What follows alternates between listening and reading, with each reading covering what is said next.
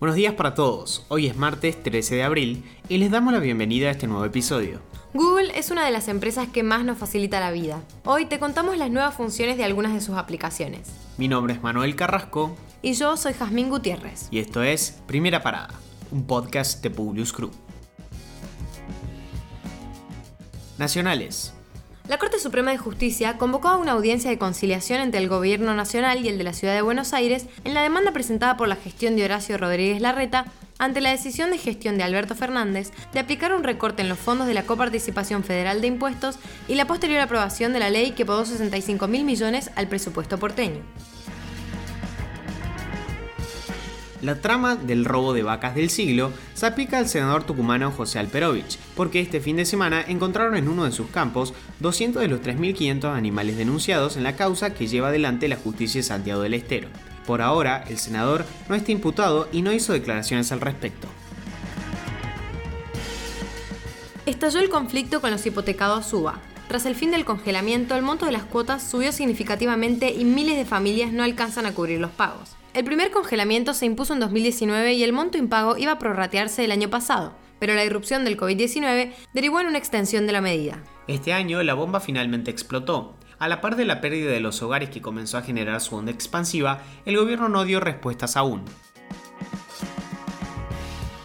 Nicolás Magaldi, quien todos los días está al frente del show del problema, publicó en su Twitter una iniciativa para el uso de barbijos en la televisión, invitando a sus colegas a hacer lo mismo. El mensaje fue publicado minutos después de que se conociera la noticia de la muerte del periodista Mauro Viale por una complicación en su cuadro de COVID-19. Impuesto COVID-19. Un municipio de la provincia de Buenos Aires cobra una tasa por la pandemia. Se trata de Pilar.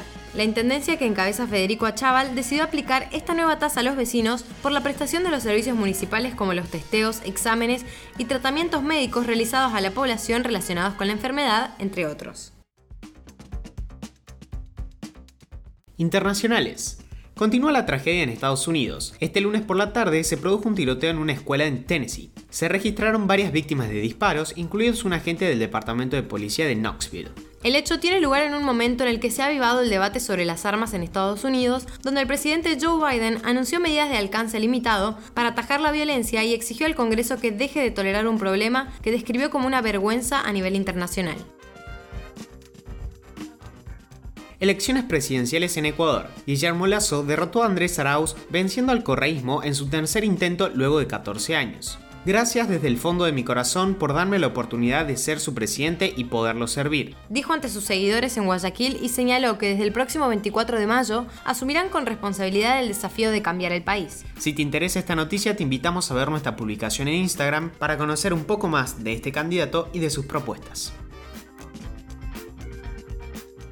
China negó que la eficacia de sus vacunas contra el COVID-19 sea baja. El director del Centro para el Control y la Prevención de Enfermedades de China dijo que propuso optimizar los procedimientos de vacunación como mezclar diferentes antídotos y modificar la secuencia de dosis debido a las diferencias de eficacia entre las distintas fórmulas en el mundo, y aseguró que el revuelo provocado por sus declaraciones se debió a un completo malentendido.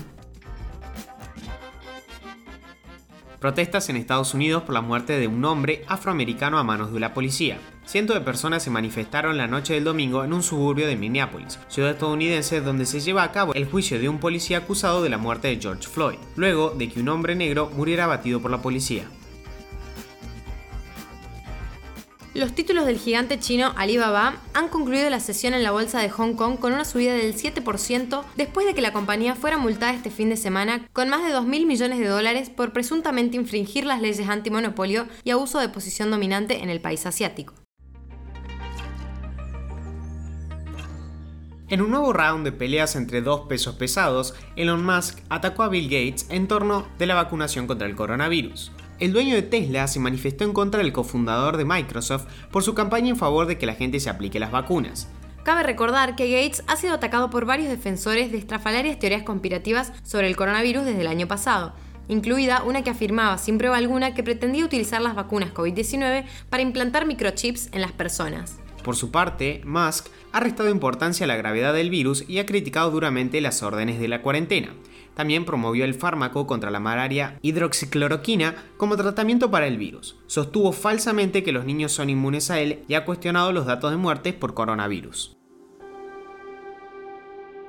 Google introdujo en Bienestar Digital, una herramienta incorporada en Android, una nueva función que recuerda a los usuarios que deben levantar la cabeza del celular cuando caminan por la calle para evitar accidentes. Mira al frente o heads up, cuando se activa, le envía a los usuarios recordatorios para que aparten su mirada del teléfono mientras se desplazan por la calle, con el objetivo de que se centren en lo que tienen a su alrededor. Por otro lado, la aplicación para móviles Google Lens sumó una nueva característica de reconocimiento de texto en imagen en el servicio de Google Fotos para la versión de escritorio. Podrán copiar texto procedente de una foto. Por último, queremos contarles sobre la app Google One, que si bien no es nueva, puede resultar de gran utilidad. Esto ofrece diferentes opciones pagas y gratuitas para administrar el almacenamiento de tu cuenta de Google, liberar espacio y realizar una copia de seguridad completa de tu celular.